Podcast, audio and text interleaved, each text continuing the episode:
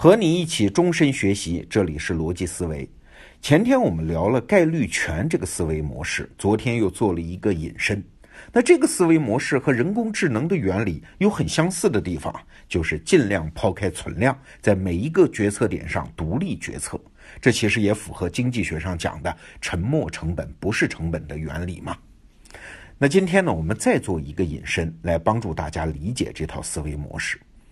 大家可能听说过第一性原理这个词儿吧？哎，最近在创业市场上很火。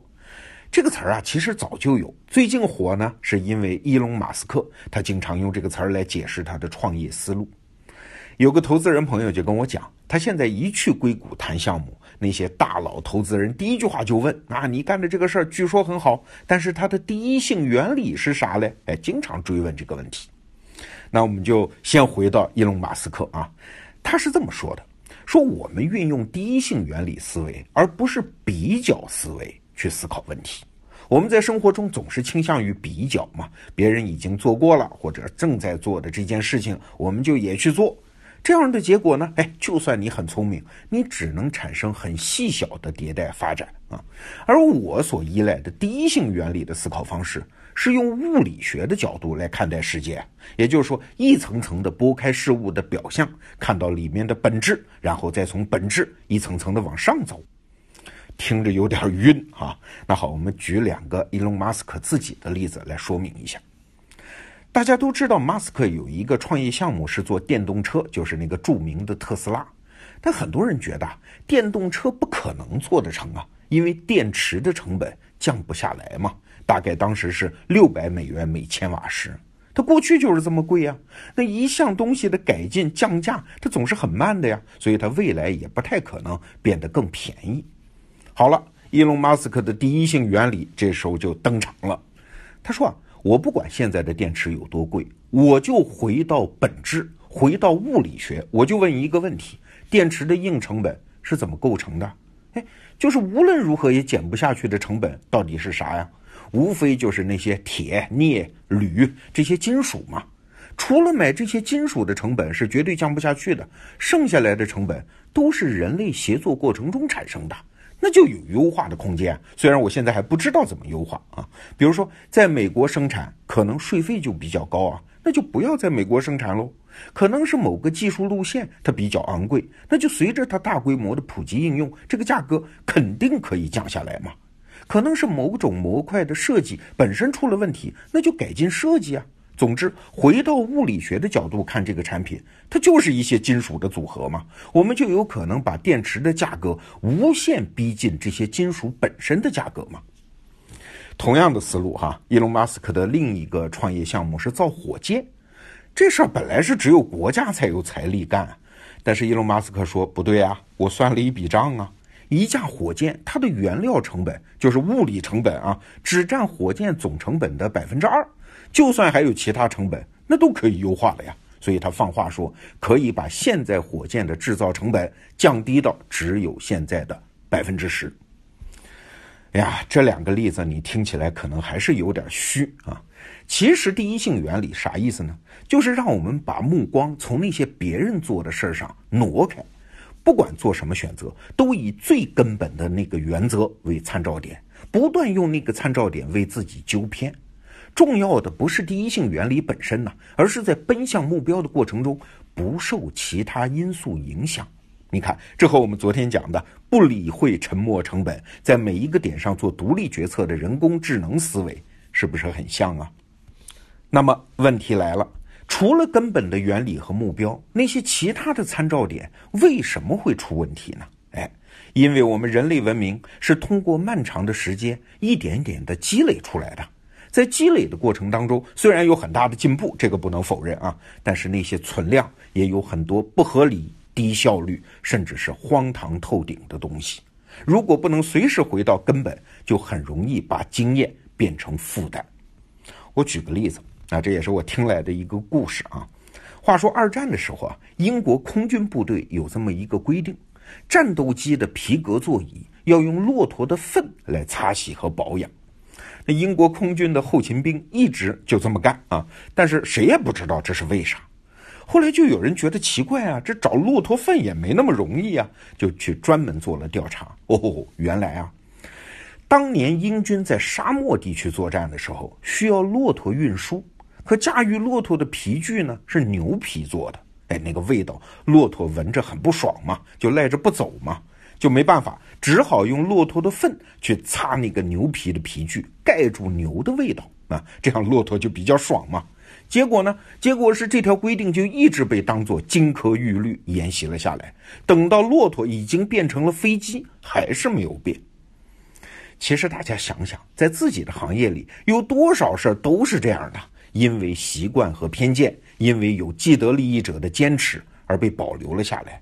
从第一性原理来看，其实都可以一刀砍掉。就拿我这次来说啊，把逻辑思维节目从全网分发变成只在得到里播出，从视频改成音频，哎，外面很多人就做分析啊，啊，分析的五花八门。其实回到第一性原理来看，就是两条嘛。第一，一家做精品内容和知识服务的创业公司，就是我们，只为自己的用户提供服务，这有什么奇怪的嘞？第二。从视频改成音频，从一周一个长的改成每天一个短的，这个改动也是为了更好的尊重用户的时间和他们的使用嘛，这也是顺理成章的。哎，但是大家替我们想想啊，我们做这个决定，这个改版的决定也是非常艰难的。为啥？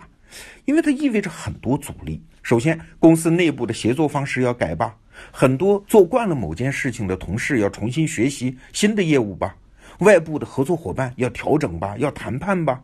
习惯我们原来节目的观众会有一些怨气和不习惯吧。哎，如果我们顾及这些因素，就是伊隆马斯克讲的那种比较思维，那任何变革都不要想了。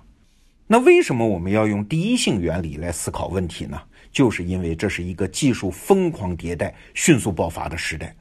好处呢，是我们有机会打破原来的习惯和偏见，重新规划一件事儿，因为技术提供了丰富的可能性嘛，哎，让这件事儿还原到自己的本质。但是技术疯狂发展也有一个坏处，就是选择太多，可能性太多，我们就像是从陆地来到了海洋啊，不确定性太大呀。所以找到一个目标，也就是海上的一个航标灯，就尤为重要。所有的合作者在心里记住那个唯一的目标，随时纠偏，随时质疑习惯和偏见，随时去除冗余，才能够在这个不确定的时代把握住自己。我以前听吴伯凡老师讲过一个道理啊，在农村看见别人开拖拉机，觉得很神奇，很简单，但结果自己开的时候呢，根本开不直，歪歪扭扭的啊。后来他就请教那些老司机啊，人家就告诉他。你时刻盯着自己的手，你当然就开不直了。想要开直，非常简单，盯住远方的一棵树，你就奔着这棵树开，不要想手的事儿，自然就直了。对呀，我们现在开车的人都知道，老司机开车不会盯着自己的手啊，盯住前方，自然就直了。你看，在这个故事里，手是什么？就是比较思维。远方的那棵树是什么？就是第一性原理嘛。这第一性原理啊，其实说起来也没有那么高大上啊，不光是创业者的事儿，伊隆马斯克这样的创业者可以用，我们普通人在日常生活中也可以用。比如说，我来看电影是找乐子的，这是我做这件事儿的第一性原理。所以，如果看到烂片儿，我起身就走啊，不会跟那个电影票钱较劲。再比如说，我到一家公司是来长本事的，让自己将来在职场上变得更值钱的。这是我上班的第一性原理，所以什么拍老板马屁呀，跟同事勾心斗角这事儿啊，能省就省吧。再比如说，我是一个足球运动员，我在场上踢的每一脚球，每一次奔跑，都是为了让自己在整个球市上更有价值啊，在足球运动史上建立自己的地位啊，这是我的第一性原理。所以，什么搞好和教练和其他球员的关系，都是为了这个目的，而不是让别人夸我是一个好人。这两天我们反复提到的那个老玉啊，他在另外一篇文章里说啊，他发现了一条极简的公式。按照这条公式，任何人都可以不靠智商、背景和运气找到一种广泛可行的解决方案。你听着像吹牛吧？对啊，世界上哪有这样的万应灵丹？但是按照我的人生阅历，这个公式确实很有道理。老玉说的这个公式就是：你的成就等于核心算法。乘以大量重复动作的平方。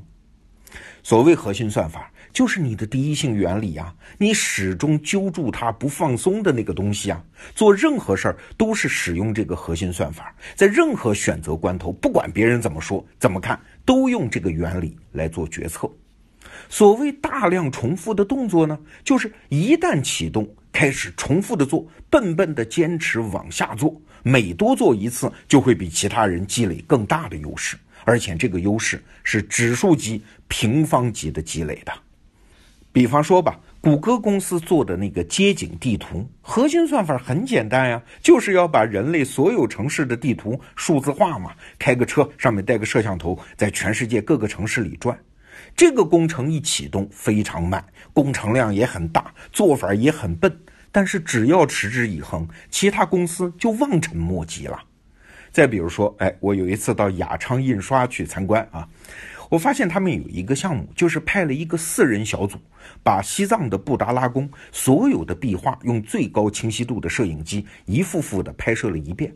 工程持续四五年，但是，一旦做成什么结果，就是全世界想用布达拉宫的壁画艺术品，只能到雅昌去买版权，不大可能再重新拍摄一遍了。一件很笨的事儿，从最终的结果看，很聪明。再比如说我们自己吧，核心算法就是提供新技术条件下的知识服务，把此前人类的知识用新技术新载体再生产再呈现一次。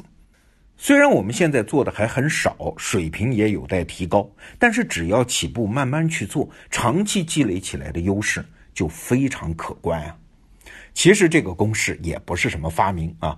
巴菲特说过一句话，说投资就是滚雪球，什么意思？就是投资就像是你在一个山顶上滚一个大雪球，只要有足够长的坡和足够湿的雪，一个小雪球顺坡而下就能越滚越大。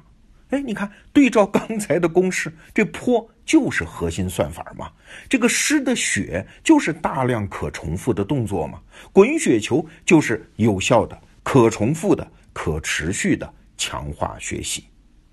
那过去连续三天我们给大家讲的这种思维方式，其实就是我们这些笨笨的，但是不怕苦、不怕累、有梦想的人的，在这个时代的生存之道。请大家记住三个词儿：第一，概率权。第二，过往不恋；第三，第一性原理。他们只是从不同的角度说了同一个道理呀。今天的节目就到这儿，咱们下周见。